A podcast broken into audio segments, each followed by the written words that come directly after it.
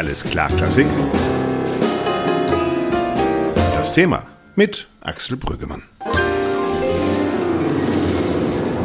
und ich begrüße euch ganz herzlich zum letzten Podcast in diesem Jahr vor Weihnachten zu einer etwas anderen Ausgabe, denn ich übergebe die Moderation gleich an Dirk Kaftan, den Chefdirigenten des Beethoven Orchesters, weil der hat nach Bonn geladen zu einer Diskussion, in der es darum ging, wie die klassische Musik sich in Zukunft entwickeln kann, soll und muss. Mit dabei sind unter anderem der Intendant des Theaters Bonn, Bernhard Helmich, und vom Deutschen Musikrat Anke Steinbeck. Es war eine launige Diskussion, es war eine durchaus provokante Diskussion und Teile davon möchte ich euch gleich vorspielen. Aber weil das ja auch die letzte Ausgabe von Alles klar Klassik, dem Podcast des Lismon Centers der Bertelsmann Stiftung im Jahre 2023 ist, möchte ich ganz kurz nochmal mit euch zurückblicken. Jede Woche haben wir euch einen Podcast gebracht. Wie immer einmal zum Update im Gespräch mit Dorothea Gregor, die wahrscheinlich noch ihre ganzen Baumkuchen vom letzten Mal isst. Liebe Grüße gehen raus an Doro und immer die darauffolgende Woche mit den großen Themen der klassischen Musik und wir hatten ganz großartige Gäste. Mit dabei waren unter anderem Dominic Meyer, Adam Fischer, Lotte de Beer, Katharina Wagner, Camilla Nylund, Aviel Kahn, Laura Berman, Sarah Wedel, Wilson, Christian Thielemann, Thomas Quastoff, Stefan Herrheim, dazu allerhand Wissenschaftlerinnen und Wissenschaftler, Literatinnen und Literaten, Agenten und Agentinnen und natürlich Menschen aus allen Gewerken von Opernhäusern, Theatern und Orchestern. Ihr könnt in der Weihnachts-Winterpause natürlich alle Podcasts nachhören auf unserer Seite allesklarklassik.de. Und wenn ihr im nächsten Jahr keinen verpassen wollt, dann könnt ihr natürlich jetzt, egal welchen Player ihr benutzt, schon unseren Podcast abonnieren. Und wenn euch all das gefällt, auch das würde uns freuen, weil es uns beim Ranking ein bisschen hilft, könnt ihr natürlich ganz schnell den Podcast kurz mal liken und ein paar Sterne vergeben.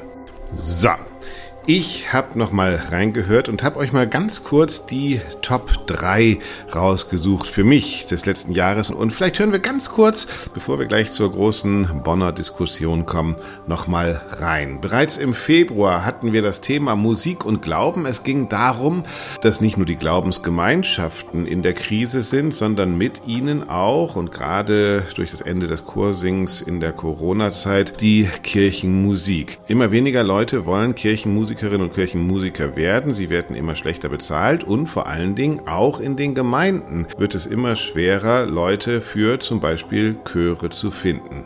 Damals habe ich nachgefragt beim Musikjournalisten und Experten für Kirchenmusik bei Klaus Fischer, bei Marius Schwemmer, der Diözesanmusikdirektor aus Passau und bei Eckhard Manz. Er ist Kantor in Kassel und gefeierter Organist. Und hier ist, was Eckhard Manz damals gesagt hat. Wir müssen auf jeden Fall mit den Gegebenheiten umgehen.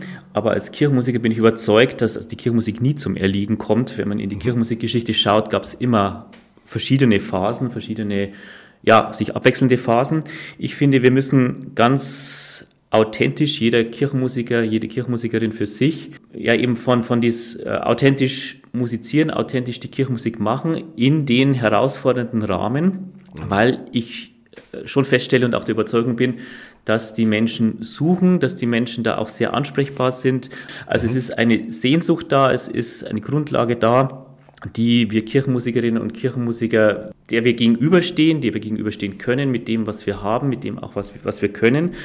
Und das wird sich wieder ergeben. Das ist vielleicht jetzt so eine Art Winterzeit, in der mhm. man äh, in der man aber nicht schlafen darf, ja, sondern gerade wach bleiben genau. muss wahrscheinlich. Ne? Genau. genau, aber in der man auch weiß, dass jetzt das mit dem Ernten ein bisschen weniger ist mhm. als in einem Herbst mhm. und äh, in dem man eben schon Ausschau halten muss, soll, kann, darf nach dem Frühling, wann wieder das größere Aussehen ist. Aber es ist eben jetzt ein sich besinnen auf das, warum man Kirchenmusik macht, selber als Kirchenmusiker versuchen, gut durch die Zeit zu kommen, nicht sich, sich aufzureiben und in Aktionismus mhm. zu verfallen, sondern ganz bewusst, authentisch bei sich zu sein und Kirchenmusik zu machen. Ja, und ihr da draußen könnt jetzt schon anfangen. Es gibt mit Sicherheit noch ein wunderbares Weihnachtsoratorium bei euch in der Nähe. Nutzt den Winter auch für die Kirchenmusik. Das war der Podcast über den Zustand der Kirchenmusik. Das haben wir im Februar gehabt. Im April hatten wir ein Thema, das uns immer noch begleitet, und zwar Kultur unter den Populisten. Es ging um Viktor Orban in Ungarn. Es ging um Donald Trump in den USA und es ging um Giorgia Meloni in Italien. Egal ob in den Uffizien oder an der Mailänder Skala, Dort regieren oder regierten ausländische Kulturmanager und die werden jetzt Schritt für Schritt ausgetauscht. Auch an der Mailänder Skala von Dominic Meyer soll nun ein Wechsel wohl stattfinden. Ich habe damals nachgefragt, unter anderem bei dem Dirigenten Adam Fischer, der sich sehr frustriert zeigte über den Zustand der Kulturszene in Ungarn unter Viktor Orban und bei Fabio Luisi, der noch nicht genau absehen konnte, wohin es in Italien, in seiner Heimat mit der Regierung Meloni gehen würde. Ja, das ist sehr populistisch. Ich meine, die, die Frau Meloni ist eine sehr intelligente Person mhm. und alle hoffen, dass sie als intelligente und äh, rationale Person ein bisschen eine ähm, Kontrollfunktion äh, gegenüber den, äh, den dummen Ministern äh, ausüben wird. Aber das wissen wir eben noch mhm. nicht. Es ist, äh, ich meine, man muss auch bedenken, für die letzten 40, 50 Jahren war die Kultur sehr äh, stark in den Händen von äh, Linkpolitikern. Mhm. Äh, ob es gut oder schlecht war, das will ich ja gar nicht verurteilen, nur es war mal so. Mhm. Und jetzt kommen die Rechtspolitiker an die Macht und wollen alles anders machen. Ob mhm. man alles äh, anders machen äh, soll und kann, das bezweifle ich sehr, weil es waren sehr äh, kompetente Leute am Werk. Also äh, deshalb, die Regierung ist erst seit wenigen Monaten da. Äh, gewisse Äußerungen sind ein bisschen beunruhigend, aber ich glaube, man muss noch ein bisschen warten, bis äh, Entscheidungen da getroffen werden. Für mich war das ein sehr bewegender Podcast, weil es da auch um die Strukturen geht. Wie tatsächlich Politik in die Kultur einwirken kann. Ich lege euch das sehr ans Herz und ja, wir warten noch immer, was die Regierung Meloni durchsetzt. Besonders Dominic Meyer, der hat jetzt gesagt, der Intendant der Mailänder Scala, er wäre bereit, seinen Vertrag zu verlängern, aber dieser Wunsch scheint in Italien nicht auf Gegenliebe zu stoßen. Wie gesagt, all diese Gespräche, all diese Interviews, all diese Themen habe ich euch auch nochmal in die Show Notes gestellt und vielleicht als letzte kleine Inspiration Inspiration aus dem letzten Jahr noch mein Gespräch mit Peter Gelb, dem Intendanten der Metropolitan Opera, in dem es am Ende besonders um die Zukunft der Oper und der klassischen Musik ging, also um das Thema, was wir dann auch in Bonn diskutieren werden. The last point I want to discuss is you mentioned it already. Um, you're hardly uh Sie haben schon erwähnt, dass Sie kaum Gelder vom Staat bekommen. Nun hat sich auch der große Förderkreis der Met, die Opera Guild, aufgelöst, inklusive dem Magazin Opera News. Und auch hier wieder, alte Menschen sterben weg, nicht nur im Publikum, sondern auch als Sponsoren. Woher, Herr Gelb, soll das Geld in Zukunft denn kommen? Well, it's a big, it's a big problem. You know, uh, we, we Uh, ja, das ist ein großes Problem. Leider stehen die wenigen richtig reichen Menschen, die dreifachen Milliardäre der Kunst nicht so nahe. Uh, billionaires, you know, are not so much interested in the in the arts. Um, they I go mean, to basketball, yeah. But, well, no, they're philanthropic, but but the philanthropy the phila the philanthropy is is towards um, eradication nice, of diseases or or or okay. Ja, sie sind philanthropisch, aber sie kümmern sich eher um Krankheiten oder um Impfstoffe. Das sind auch gute Sachen, aber die Kunst spielt da eine immer kleinere Rolle. Und das ist eine Herausforderung. Wir müssen nicht nur neues Publikum finden, sondern auch neue Sponsoren. Und es geht leider um signifikant große Spenden, auf die wir in den USA angewiesen sind. Wir haben zum Beispiel auch noch niemanden, dessen Name am Opernhaus steht. Aber selbst dazu wären wir inzwischen bereit uh, for for very very wealthy people to have buildings named after them. You know, but, mm-hmm. uh, the Met still doesn't have anyone's name on it, so I mean, there's always a possibility. You invented the, the cinema transmissions. Uh, they were very successful. Herr Gelb, Sie haben die Kinoübertragung der Met erfunden. Als wir uns das letzte Mal in New York getroffen haben, haben Sie mir erklärt, das ist die günstigste Werbung, die ich haben kann. Jeder, der die Met im Kino sieht, will auch in die Met, wenn er in New York ist. Aber auch das Kino ist ja inzwischen nicht mehr so erfolgreich, oder? I think the old, the older audience is disappearing because they have Some of them have died, um, and and some of them some of them have. It's a good reason. It's a good excuse, uh, at least. Yeah. Well, I mean, some some of them have uh, do not have the Nun, das ältere Publikum ist nicht mehr da, weil es, wie soll ich sagen, gestorben ist. Andere haben grundsätzlich nicht das Interesse und nach der Pandemie haben viele auch einfach verlernt, in die Oper zu gehen. Selbst Filme gehen in den USA ja nicht mehr ins Kino, sondern gleich zu Netflix oder Disney Plus. Selbst für das Kino geht kaum noch jemand ins Kino und für die Oper wird es da umso schwerer. Das ist ein echtes Problem, aber es ist wahr, die Kinokrise ist global. And this is true, though, in terms of the cinema crisis, this is true all over the world, including, including in Germany. Peter Gelb war das im Oktober bei uns im Podcast Alles klar Klassik, dem Podcast des Lismon Centers der Bertelsmann Stiftung. So, und jetzt geht es endlich wie versprochen los. In der Beethoven Lounge in Bonn ging es um die spannende Frage, wie geht es weiter mit der Musik? Die Moderation hat übernommen der Chefdirigent des Beethoven Orchesters Dirk Kaftan. Geladen waren Anke Steinbeck vom Deutschen Musikrat, der Intendant der Oper Bonn, Bernhard Helmich und natürlich ich als Provokateur professionell quasi. Angefangen hat die Diskussion mit einem Gespräch zwischen Dirk Kaftan und Bernd Helmich, dem Intendanten, über die Zukunft des Theaters Bonn und die sieht nicht ganz rosig aus. Hören wir erst einmal in dieses Zwiegespräch rein. Hier erst einmal Dirk Kaftan. Ganz ehrlich bin ich auch nach Bonn gekommen vor sechs Jahren aus dem gemütlichen Österreich, wo Kultur einfach noch so dazugehört. Noch, ich wollte wissen, was ist da los in Bonn. Mich hat das gereizt. Ich fand die Atmosphäre toll, ich fand die Menschen toll, ich fand das Orchester toll. Und einer meiner Weggefährten hier, wir werden hören, ob der das auch alles toll findet, das ist Bernhard Helmich, der Generalintendant des Theaters. Herzlich willkommen, lieber Bernhard. Du bist seit zehn Jahren, glaube ich, Intendant in Bonn, hast schon angekündigt, dass du im Jahr 2028 in den Ruhestand gehen möchtest. Es wird ja im Moment viel gesprochen über die Zukunft der Oper in Bonn. Wirst du der letzte Bonner Opernintendant sein? Das ist sehr gut möglich, ja. Nicht, dass ich darauf mir was einbilden würde dann und weil es so einzigartig ist. Es wäre unendlich traurig, aber ähm, möglich ist das durchaus. Denn die Tatsache, dass im Moment alles wirklich sehr gut läuft, darf uns nicht darüber hinwegtäuschen, dass wirklich große Schwierigkeiten erst noch auf uns zukommen. Ähm, wir werden im Jahr 2025 eine sehr schwierige Situation erleben. Ähm, es wird dann so sein, dass die nächste Intendantin, der nächste Intendant gewählt wird. Ähm, es wird wie immer in Bonn in dem Moment auch ein Kampf um den Etat losgehen. Der ist in die letzten Male immer sehr erfolgreich gewonnen worden. Wir haben wirklich im Moment im Stadtrat eine sehr, sehr breite Unterstützung, auch mit der Oberbürgermeisterin. Wir werden 2025 aber in einer natürlich wirtschaftlich ganz anderen Situation sein und und darauf spielt deine Frage sicher an.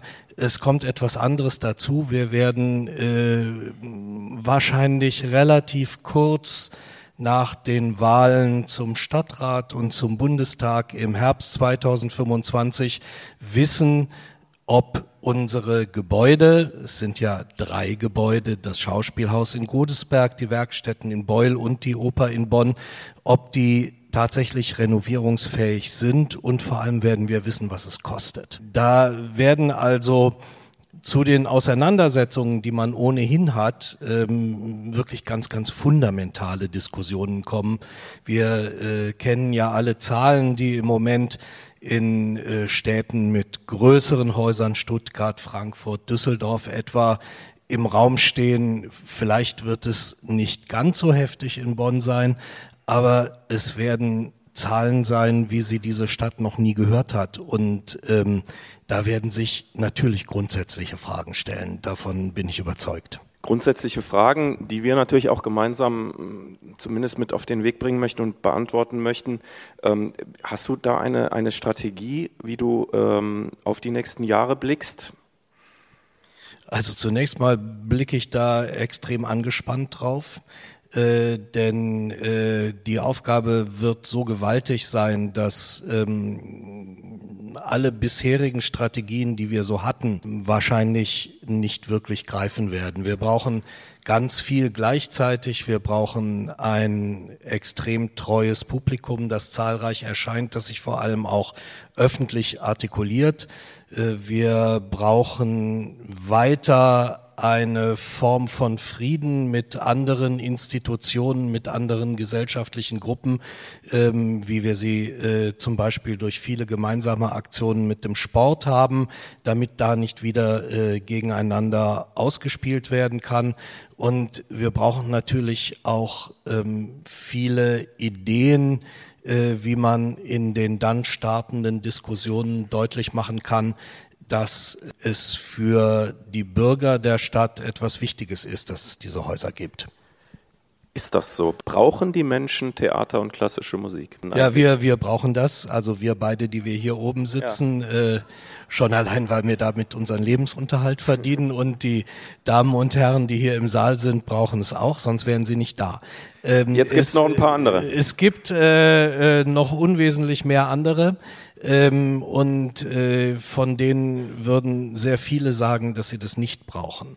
Und äh, daran werden wir nichts ändern. Und daran werden wir auch bis 2025 vor allem nichts ändern, denn das ist mehr oder weniger übermorgen. Was wir brauchen, ist eine Situation, in der auch die Menschen, die nicht ins Theater, in die Oper, ins Konzert gehen, ein Gefühl dafür entwickeln, dass das wichtig ist. Wir brauchen also, äh, um es an einem Beispiel zu sagen, wir, äh, wir brauchen den Taxifahrer, der zwar nicht geht, aber das eine tolle Sache findet.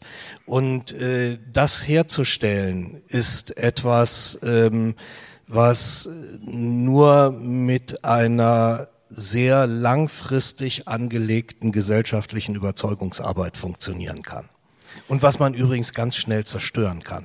Danke für die ehrlichen Worte, auch aus der, aus der Bonner Perspektive. Jemand, der auf die gesamte Szene schaut, aus sie, sie beobachtet, sie kritisiert, ähm, ist Axel Brüggemann, einer der wichtigsten Kulturjournalisten unseres Landes. Ich freue mich sehr, dass er heute da ist. Herzlich willkommen, Axel.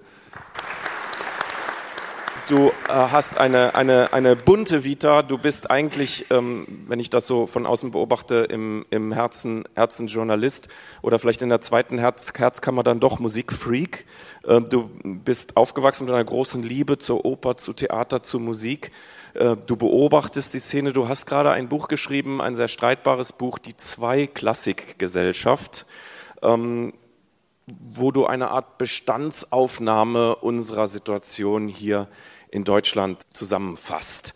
Warum hast du das Buch geschrieben und an wen richtet sich das? Weil ich gehadert habe, weil ich mit mir selbst gehadert habe. Und wenn ich euch beiden ebenso auf der Bühne gehört habe, denke ich auch, boah, ey, was ist das für ein Blues, den wir hier schon machen? Also mit was für einem Ton reden wir über unsere Zukunft? So, ja, das ist das, ja, mal gucken, ob die noch Geld haben, sind eh nur die Mover und Shaker in der Oper. Also ich glaube, wir, wir brauchen einen anderen Ton um über klassische Musik zu reden. Wir brauchen wieder Begeisterung, über klassische Musik zu reden. Wir, wir sind keine Opfer von Gesellschaft. Wir müssen auch niemandem erklären, wie toll wir sind, sondern wir müssen es einfach verdammte Hacke zeigen. Also wie kann ich jetzt nicht hier, aber wenn ich in anderen Festspielen oder so gucke, nicht immer einen moralischen Betrieb vor mir sehe. Das fängt bei prekärer Bezahlung von Sängerinnen, Sängern, Orchestermusikern und Musikern an. Wie kann ich als moralisch schon etwas degenerierte Anstalt überhaupt nach Moral auf der Bühne erklären und vertreten. Und das ist nur ein Problem. Kurz gesagt, ich habe mir überlegt, Weinhändler wäre auch ein super Job. Ja? Weil das war wirklich für mich die Frage, bleibe ich dabei oder mache ich was ganz anderes, was übrigens sehr viele Menschen machen.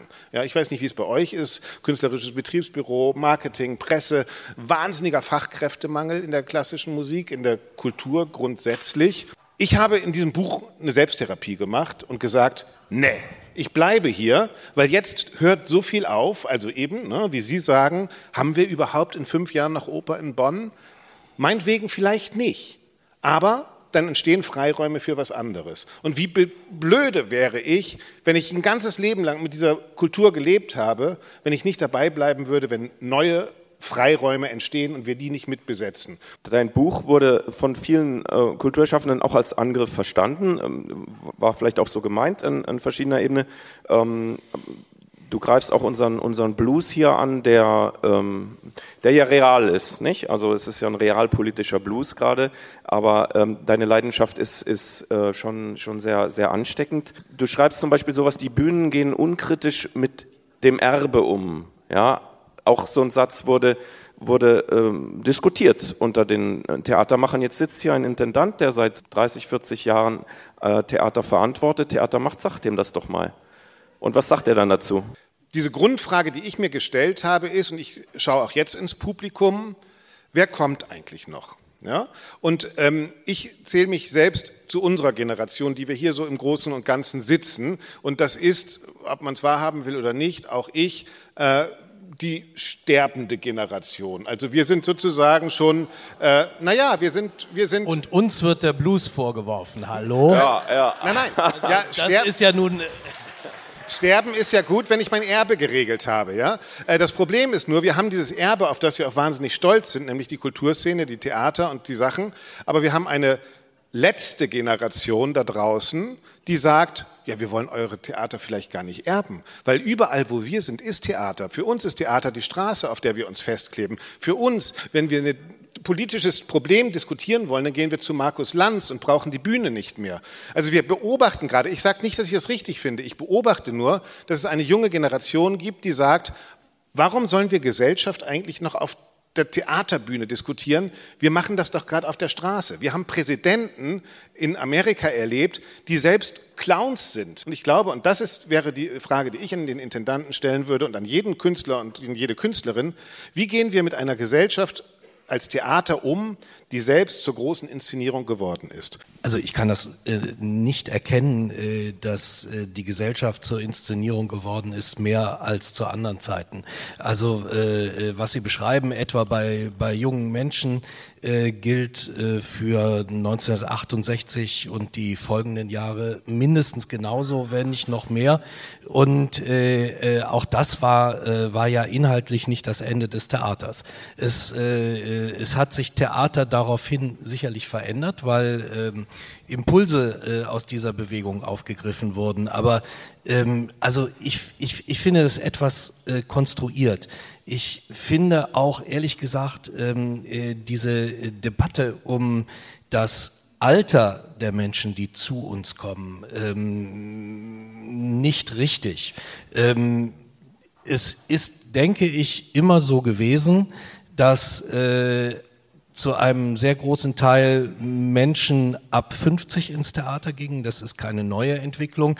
Es gibt ganz viele Kinder. Das äh, ist in, der, in den letzten Jahren äh, durch, auch das haben Sie in Ihrem Buch beschrieben, durch sehr gezielte Arbeit ja äh, überall in Deutschland auch nochmal verbessert worden. Die Menschen dazwischen fehlen traditionell. Also das, äh, das ist, glaube ich, nicht das Problem. Ich, ich glaube nur, dass Gesamtgruppe ist halt kleiner geworden als in, in früheren Jahren. Und ich glaube aber nicht, äh, dass das aus, aus so einem äh, Gegensatz kommt, dass sich Gesellschaft anders inszeniert. Ich glaube, ähm, dass es, wenn ich jetzt von der klassischen Musik und von der Oper spreche, äh, vielmehr etwas damit zu tun hat, ähm, dass unser zeitgenössisches Gefühl für unser Lebensgefühl für unsere Orchester und für unsere Opernhäuser noch nicht die richtige Musik gefunden hat. Also es, es gibt keinen äh, bestimmten Ton, äh,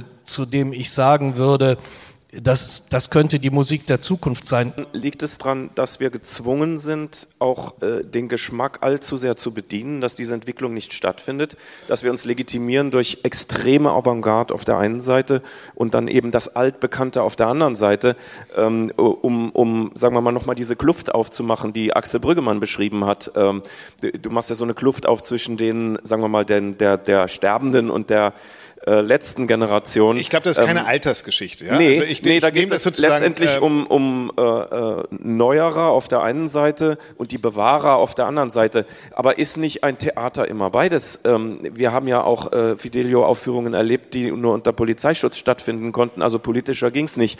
Und ähm, wo wo ist da die, die verbindende Masse und wer sind die Menschen, die nicht kommen? Also ich stimme mit Ihnen erstmal überein. Theater und Kultur muss nicht jeden erreichen, aber sie muss sozusagen von jedem mitgetragen werden. Ja? Ich glaube, die 68er, die Sie genannt haben, die haben gerade das Theater sozusagen als Vehikel benutzt. Ja, also die großen Regisseure, äh, ob das Kresnik war, ob das äh, Neuenfels war, ob das äh, Konvitschny war, also dass die alle aus der 68er Bewegung kamen, die haben natürlich das Theater noch nutzen können, um realpolitische und gesellschaftliche, moralische Themen auf der Bühne vor einem, meinetwegen auch bürgerlichen Publikum zu verhandeln und auch zu schockieren. 68 war das Jahr, in dem Pierre Boulez, der äh, Dirigent und Komponist, gesagt hat, lasst uns die Opernhäuser in die Luft sprengen, und zwar in einem Interview im Spiegel, und ganz Deutschland war schockiert. Später hat, er dann, später hat er dann selber in Bayreuth dirigiert. Richtig. Ja, ja das gehört aber dazu. Das, ist, nein, das nannte er dann Dialektik, glaube ich. Ja. Man kann es auch Marketing nennen. Ja, genau. Oder Marketing, genau. Aber worum es mir geht, ist, der Spiegel hat noch ein Interview mit Pierre Boulez gemacht. Wann haben Sie das letzte große Komponisteninterview im Spiegel gelesen? Das weiß, also ich weiß es nicht, also keine Ahnung. Ja. Äh, so, das ist der eine Punkt. Und der zweite ist, glaube ich, die Freude daran zu sehen, dass neue Räume entstehen und wirklich die Frage zu stellen, gerade in so einer Situation, wie Sie gesagt haben, wenn wir uns als, wollen wir uns als Gesellschaft überhaupt für eine Milliarde Euro in Stuttgart, in Frankfurt ein Opernhaus leisten? So, jetzt kann ja die Antwort, wie Sie eben auch schon äh, düster an der Wolke, an meinem Horizont gesagt haben, Nein ausfallen. Ja? Müssen wir uns dann alle erschießen? Glaube ich nicht, weil dann müssen wir uns als nächste Frage stellen, okay, wo sind denn jetzt diese Räume, in denen Kultur stattfinden kann? Wir haben ja viele neue Räume gefunden. Zum Beispiel? Zum Beispiel eine digitale Welt, eine Mischung aus digitale, also ich glaube gerade, je mehr digitale Welt da ist, desto wichtiger wird übrigens Theater und Bühne und Realerlebnis wieder. Ja, das ist das, was vielen Leuten dann auch fehlt, was sie auch vielleicht.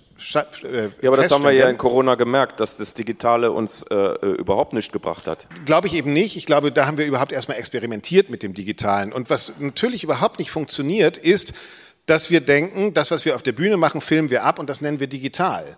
Das ist Quatsch. Ja, digitale Kunst muss natürlich auch digitalen Regeln folgen. Die Opernaufführung auf der Bühne, wo das Parfum meiner Nachbarin äh, neben mir sitzt und der äh, Mann oder der Kollege, der nebenbei sein Ricola Schweizer Kräuterbonbon auspackt und raschelt, das gehört dazu. Das ist nicht ersetzbar durch das Internet. Das müssen wir lernen. Digital heißt, wir müssen andere Formate finden. Ja? Und äh, ihr habt das ein bisschen gemacht, wir haben es in Wien gemacht mit den Wiener Symphonikern, mit Wohnzimmerkonzerten, da warst du ja auch dabei, wo wir nur einen Satz gespielt haben, geredet haben, Leute vorgestellt haben. Das waren Experimente, ich glaube, die können noch viel weitergehen. Der letzte Satz, den ich noch gerne sagen möchte, wir sagen immer, ja, die, die, die, die, die mittlere Generation war nie im Theater und die kommen schon. Ich habe ein großes Interview mit Peter Gelb gemacht vor kurzem, dem Intendanten der Metropolitan Opera, äh, der übrigens nur zu 0,5 Prozent seines Etats staatlich finanziert wird. Und der hat gesagt, Herr Brüggemann, uns geht's richtig schlecht. Erstes Problem, wir kriegen keine Mäzene und Sponsoren mehr, weil die bezahlen jetzt lieber das Geld direkt in die Ukraine-Hilfe, für Impfstoffe in Afrika, weil die sagen, mein Geld soll etwas Praktisches machen ich will den Menschen direkt helfen und ich verstehe nicht mehr, warum soll ich über diese Zwischenstation Theater machen. Und das Zweite ist, diese jungen Alten, die normalerweise immer nachkommen, die kommen eben nicht mehr nach. Und er hat gesagt, Peter Gelb, ich habe immer darauf vertraut, diesen älteren Leuten, die ja noch da sind, weil sie da sind, nach dem Mund zu reden und auch so zu inszenieren, wie die wollen, nämlich gerne nochmal den alten Ziffarelli La Traviata nochmal zu machen. Und jetzt merke ich, die neuen Alten, die kommen, wollen dieses Konzept nicht mehr haben und mein Opernhaus ist leer. Und das ist jetzt interessant und das würde mich auch nochmal interessieren, wie ihr darauf guckt. Der hat jetzt angefangen und hat gemerkt, der Troubadour von Verdi ist nur noch 30 Prozent ausverkauft in New York, aber sie machen, haben Opern in Auftrag gegeben über Todesstrafe, über People of Color, äh, und zwar keine Pling Plang Plong, neue Musik, sondern wirklich sinnliche, spätromantische, moderne Musik und das sind plötzlich Opern, die sich in New York verkaufen. Vielleicht ist das auch ein Weg, einfach da mal mutiger zu werden. Das sage ich seit 30 Jahren und äh, ich setze mich ja auch seit 30 Jahren für eben diese Opern ein, die nicht plink plank plong sind. Ähm, die äh, größte äh, die größte Gegnerschaft dabei äh, äh, habe ich übrigens von Musikjournalisten erfahren. Ähm, dass, äh, die dürfen Sie nicht ernst nehmen. Äh, ja? Ähm, äh, ich erinnere mich noch sehr gut, äh, äh wie ähm, wir in den 90er Jahren in Dortmund und äh, vorher in Bielefeld amerikanische Oper gespielt haben. Das hat dem Publikum sehr, sehr gut gefallen. Ähm, äh, man, man ist dafür akademischerseits hingerichtet worden. Und äh, damals hat das übrigens auch in, in den USA, haben das nur wenige Häuser gespielt, die Met eben in der Tat nicht. Ähm, was da im Moment passiert, ist aber wirklich nicht vergleichbar, denn wir alle in Deutschland, Österreich, in der Schweiz, in äh, anderen europäischen Ländern zum Teil. Wir haben diesen Fehler der Amerikaner einfach nicht gemacht. Also wir haben äh, immer äh, äh versucht, Oper als etwas Lebendiges zu begreifen. Es äh, gab mit allen seinen auch nicht so erfreulichen Auswüchsen äh, die Arbeit vieler Regisseure, äh, die äh, immer wieder diese Stoffe äh, verlebendigt haben. Äh, es gab äh, Komponisten, die uns ganz schlimm ins Abseits geführt haben. Äh, das, äh, der, äh, den, den Sie eben erwähnt haben, obwohl er keine einzige Oper geschrieben hat, gehört eindeutig dazu. Ähm, und ähm, wir, also wir haben im, im Wesentlichen das, das Ganze lebendig gehalten. Und wir haben natürlich auch nicht dieses äh, Sponsorensystem und deshalb sind wir heute auch nicht in dem Dilemma, in dem die USA sind. Äh, also ich glaube, ähm, äh, wir, wir, wir haben da, um jetzt mal keinen Blues, äh, ist ja auch eine amerikanische Musikform, mal keinen Blues anzustimmen. Wir haben dieses Problem nicht ganz so. Aber heftig. wir sind schon im Dilemma. Ich meine, Sie reden darüber, dass es vielleicht keine Oper in Bonn in Zukunft mehr gibt. Das finde ich schon ein Dilemma. Und ich war jetzt vor kurzem bei einer Werther-Premiere in Bremerhaven. Da war das Theater zu einer Premiere von Werther tolle Musik, halb voll. Ich war zu einer zweiten Aufführung von Parsival in Hannover, halb voll. Also wir haben schon ein Dilemma, oder? Wir, wir, das weiß ich noch nicht. Also wir, wir sind äh, definitiv übrigens Werther ist äh, in Deutschland ein absolut bekannter Kassenschoner. Das ist niemals voll. Ähm, obwohl, obwohl es ein, obwohl es schön, ein ganz, obwohl es ein relativ bekanntes Stück ist vom vom Namen her.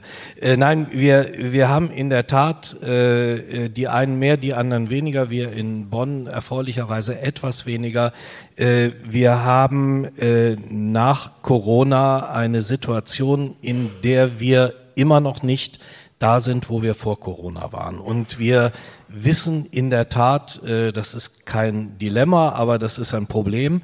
Ähm, wir wissen in der Tat noch nicht, äh, ob wir wieder dahin zurückkommen werden. Und wir wissen auch nicht ganz genau, wer die Menschen sind, die uns gegenüber vor Corona fehlen. Ich würde mal sagen, in Bonn ist das so bei 15 Prozent. In anderen Städten ist es sehr viel heftiger.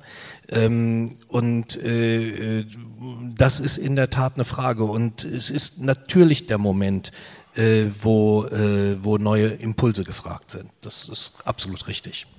Weil, weil ich geahnt habe, dass wir heute äh, Gottes Beistand brauchen, ähm, hatte ich Anna-Nicole Heinrich eingeladen, die Präses der evangelischen Kirche. Sie ist leider ganz kurzfristig schwer erkrankt an einer ähm, Grippe. Ähm, sie wäre sehr gerne gekommen. Aber wir haben äh, einen wunderbaren Einspringer, eine wunderbare Einspringerin gefunden, äh, Dr. Anke Steinbeck. Herzlich willkommen bei uns in unserer Runde, liebe Anke.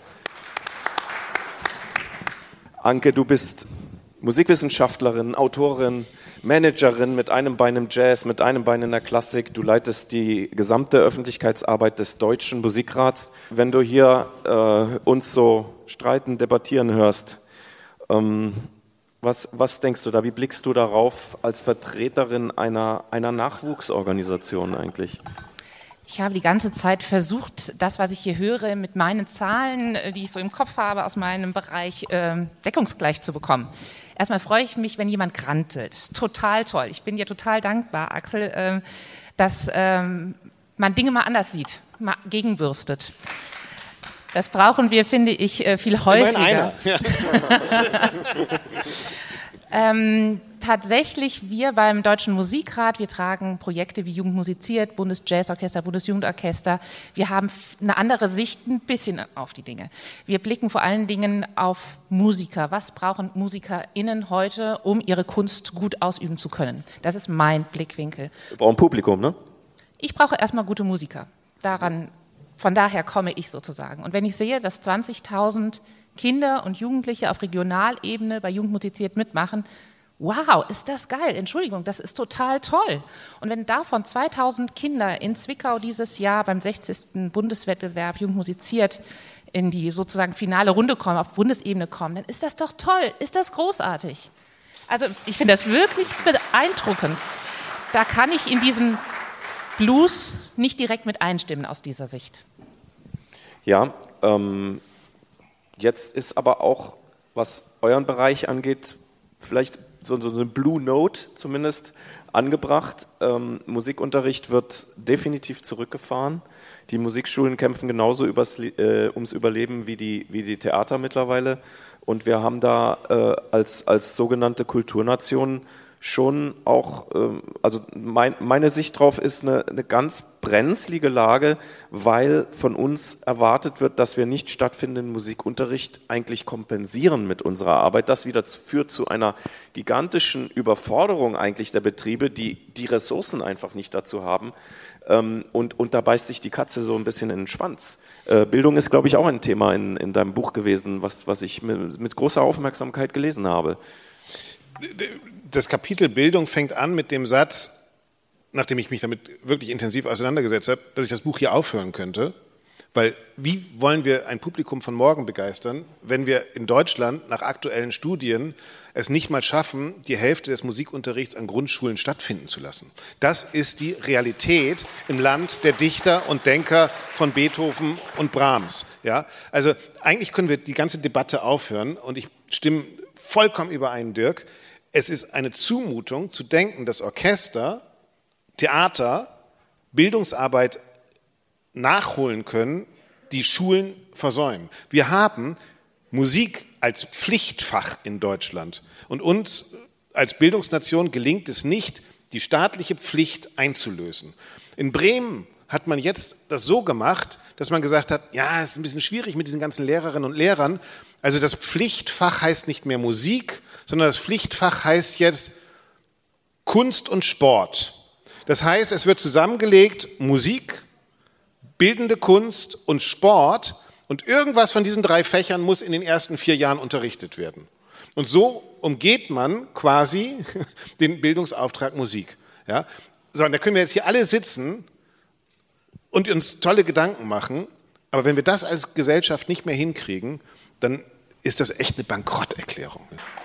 Ja, das ist, ist äh, die Frage heute. Was ist zu tun? Was können wir tun? Was ist unsere Aufgabe? Was ist die Aufgabe unseres Publikums? Ähm, wie, wie, siehst du das? Du hast gesagt, es geht um Musiker und Musikerinnen. Das, das verstehe ich absolut. Das ist die Voraussetzung überhaupt dafür, dass wir was auf die Bühne bringen. Ähm, aber natürlich schaut ihr als Nachwuchsorganisation doch auch auf den Bereich Vermittlung, auf den Bereich, ähm, wie öffnen wir Türen und für wen? Wer sind die Nichtgänger, die Nichtgänger zu, zu Musik und Theater? Ähm, das tun wir. Wir tun mit dem Bundesjugendorchester, gehen wir zum Beispiel mit den School Sessions in Schulen und merken da ganz eindeutig, wenn junge Menschen auf der Bühne sitzen, mit jungen Menschen im Publikum kommunizieren, ist es direkt eine ganz andere Ebene, als wenn ich als Erwachsener sozusagen sage, schreib mal bitte ein C ähm, an die Tafel. Ähm, das äh, erreicht die jungen Menschen auf einer ganz anderen Ebene. Ähm, kurze Geschichte vielleicht noch dazu. Wir sind kürzlich umgezogen hier aus St. Augustin nach Rheinland-Pfalz meine Tochter hat die Schule gewechselt von der Gesamtschule aufs Gymnasium und musste einen ersten Musiktest schreiben. Sie hat die schlimmste Note geschrieben in ihrem Leben, weil wir auf einmal dann gemerkt haben, wow, hier gibt es Musikunterricht. Sie hat seit fünf Jahren Klavier, Niemand hat ihr beigebracht, das sozusagen, was hier erfragt wurde. Und ich war so erschüttert. Mir passiert es, dass meine Tochter so eine schlechte Note hat. Also habe ich als Mutter gesagt, da muss ich ran. Und das ist auch natürlich etwas, wo man sagen muss, wir haben auch als Privatpersonen eine Bringpflicht. Aber nochmal zurück zum Musikrat. Ähm, wir in unseren Jugendprojekten, aber auch im Podium Gegenwart, im Forum Dirigieren, im äh, Deutschen Musikinformationszentrum, wir bemühen uns in vielen Bereichen genau diesen Punkt anzugehen. Er ist einer unserer wichtigsten Themen. Seit vielen Jahren auf verschiedensten Ebenen, auch politischer Natur, versuchen wir daran zu docken. Aber es ist ein großes, vielfältiges Thema. Und ähm, ja, die beste Erfahrung machen wir tatsächlich mit äh, jungen Menschen, die vorleben, wie toll Musik ist, wie leidenschaftlich sie für etwas einstehen. Und dadurch vermittelt es sich. Letztens kam ein junges Mädchen zu mir und sagte, ich möchte jetzt Dirigentin werden. Was kann ich dafür tun? Und das ist doch toll. Und das sind aber kleine Bausteine und daran arbeiten wir. Und jedes, jedes Gespräch ist ein Gewinn und jedes Hören und Erleben ist großartig. Ich würde gerne äh, äh, tatsächlich diese, diese Runde abschließen mit ein paar Impulsen und Ideen, was ist denn zu tun und wo müssen wir vor allem zusammen, ähm, zusammen für da, diesen Idealismus stehen, den, den du letztendlich natürlich genauso hast wie wir, ähm, wo wir uns, wo wir, wo können wir uns ergänzen? Ähm, der Journalismus hat den direkten Draht zum Publikum zu einer, auf, auf, auf eine andere Art und Weise als wir. Ähm, wo sind, sagen wir mal, die gemeinsamen Nenner dessen, was ist denn nun ähm, dieser bisschen hohle Begriff der Transformation. Was muss passieren? Was denkt ihr dazu? Ich bin nach wie vor der Meinung, vorleben, zeigen, wie toll das alles ist und immer weitermachen. Kurzfassung. Ich glaube, wir brauchen vor allem neue Musik, weil äh, die traditionellen Stücke, die wir haben, äh, wunderschön sind, aber immer weiter von uns wegrücken und wir brauchen eine neue Musiksprache für die Zeit, in der wir leben. Und die haben wir du, noch nicht ansatzweise gefunden. Du glaubst nicht, dass das Musical diesen Bereich ersetzt? Das habe ich mal gehofft, aber ähm, das Musical ähm, entwickelt sich erstaunlicherweise auch nicht weiter.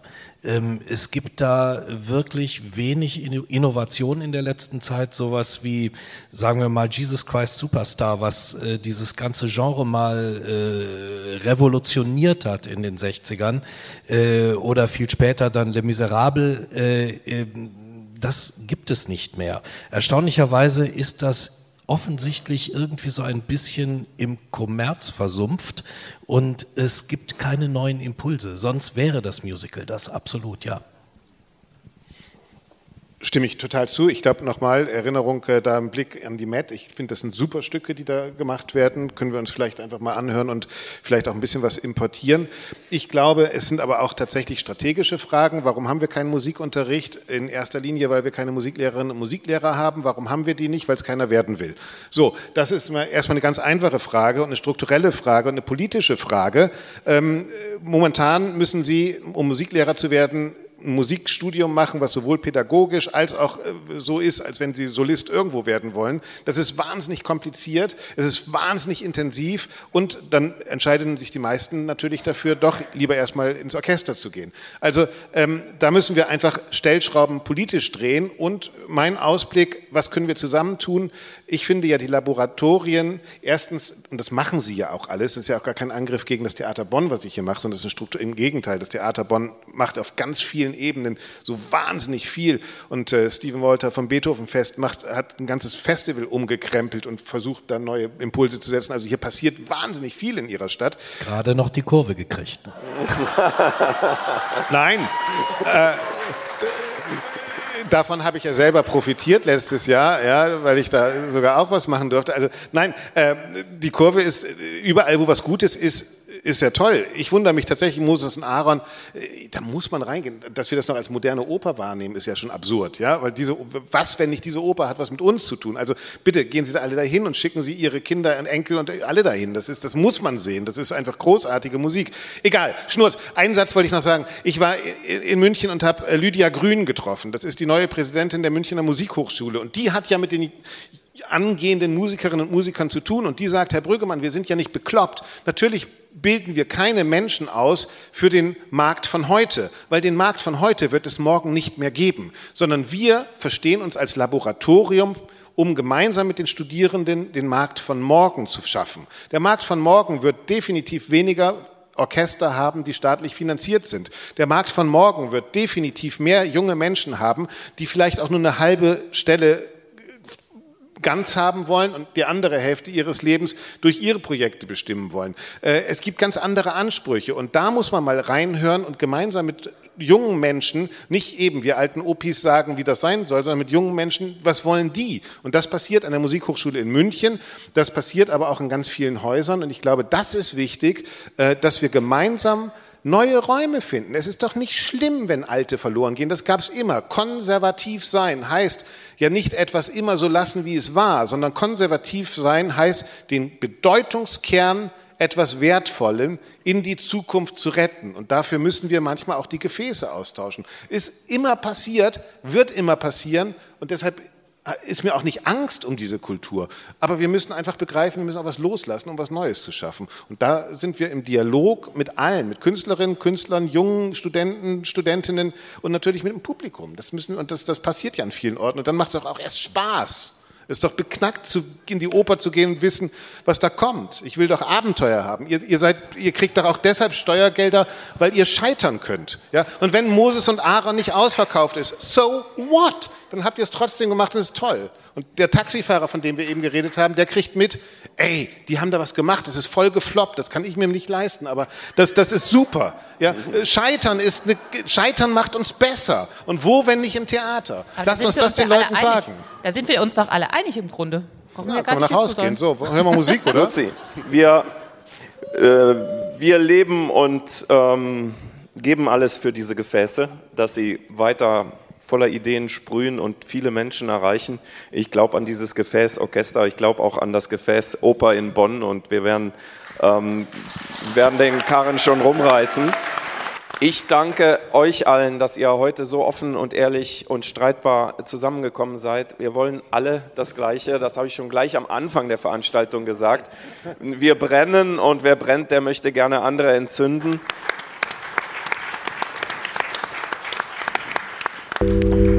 Ja, das war, ich hoffe, er hat euch ein bisschen inspiriert. Unser Abend, unsere kleine Diskussion über die Zukunft der Musik, des Musiktheaters.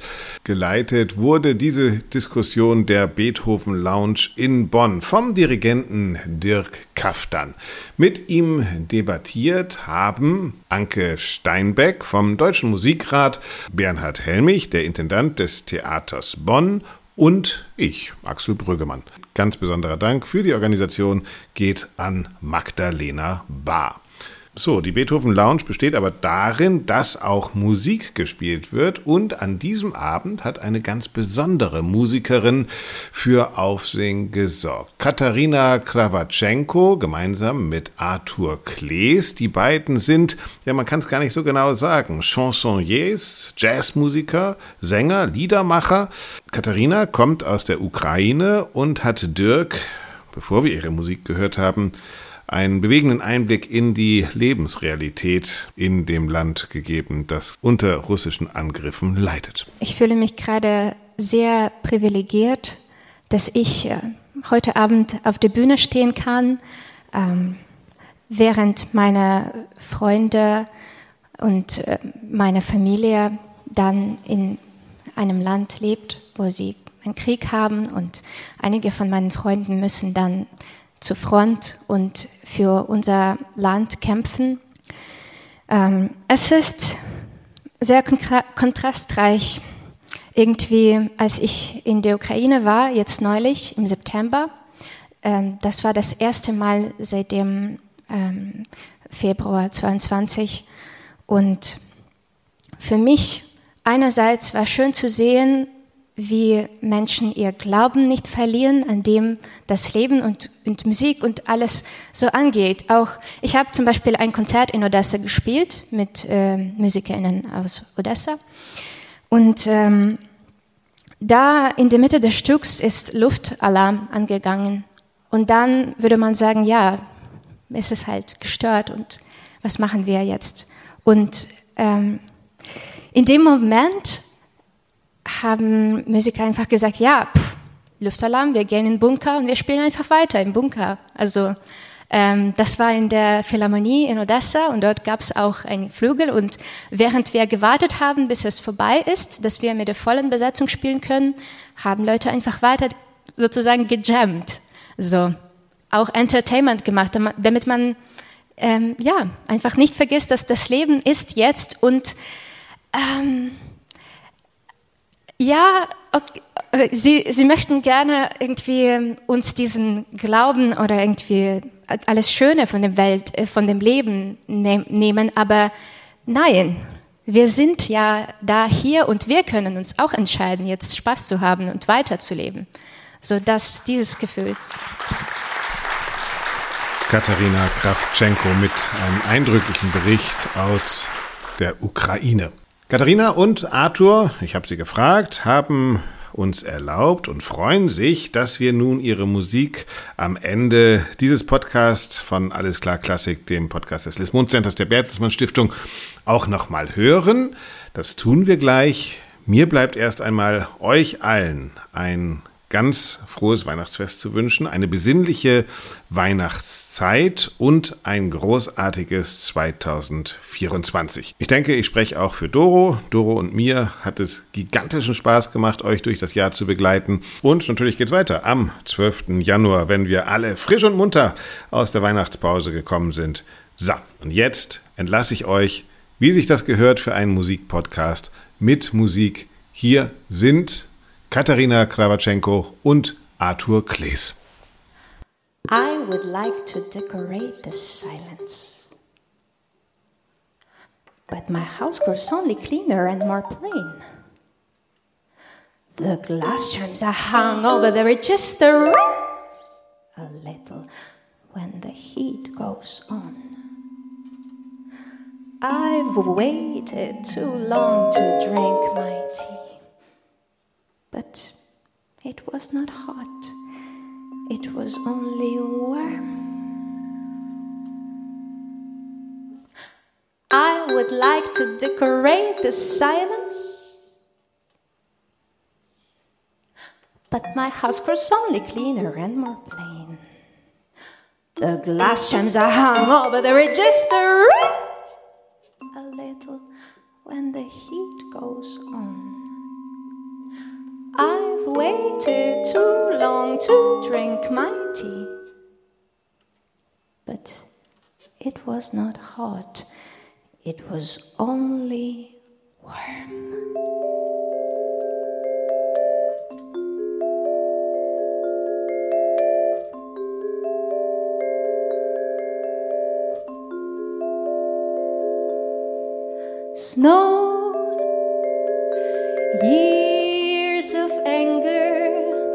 Following hours that flow tidily down. The blizzard drifts its weight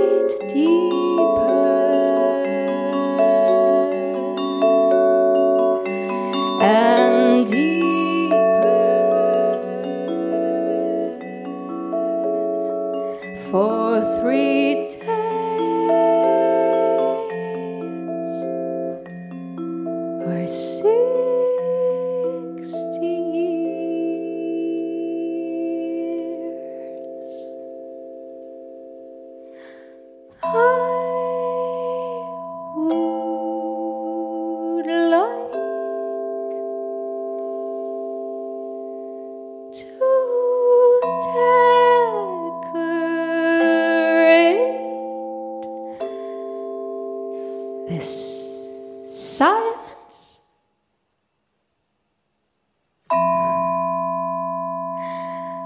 of yellow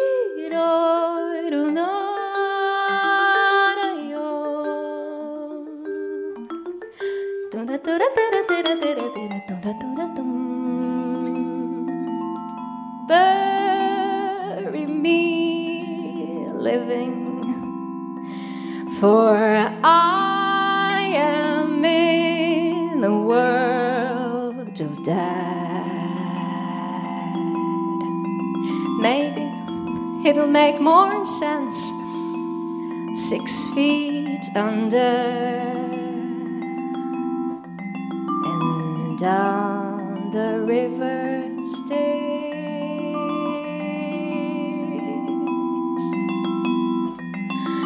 Tie me to a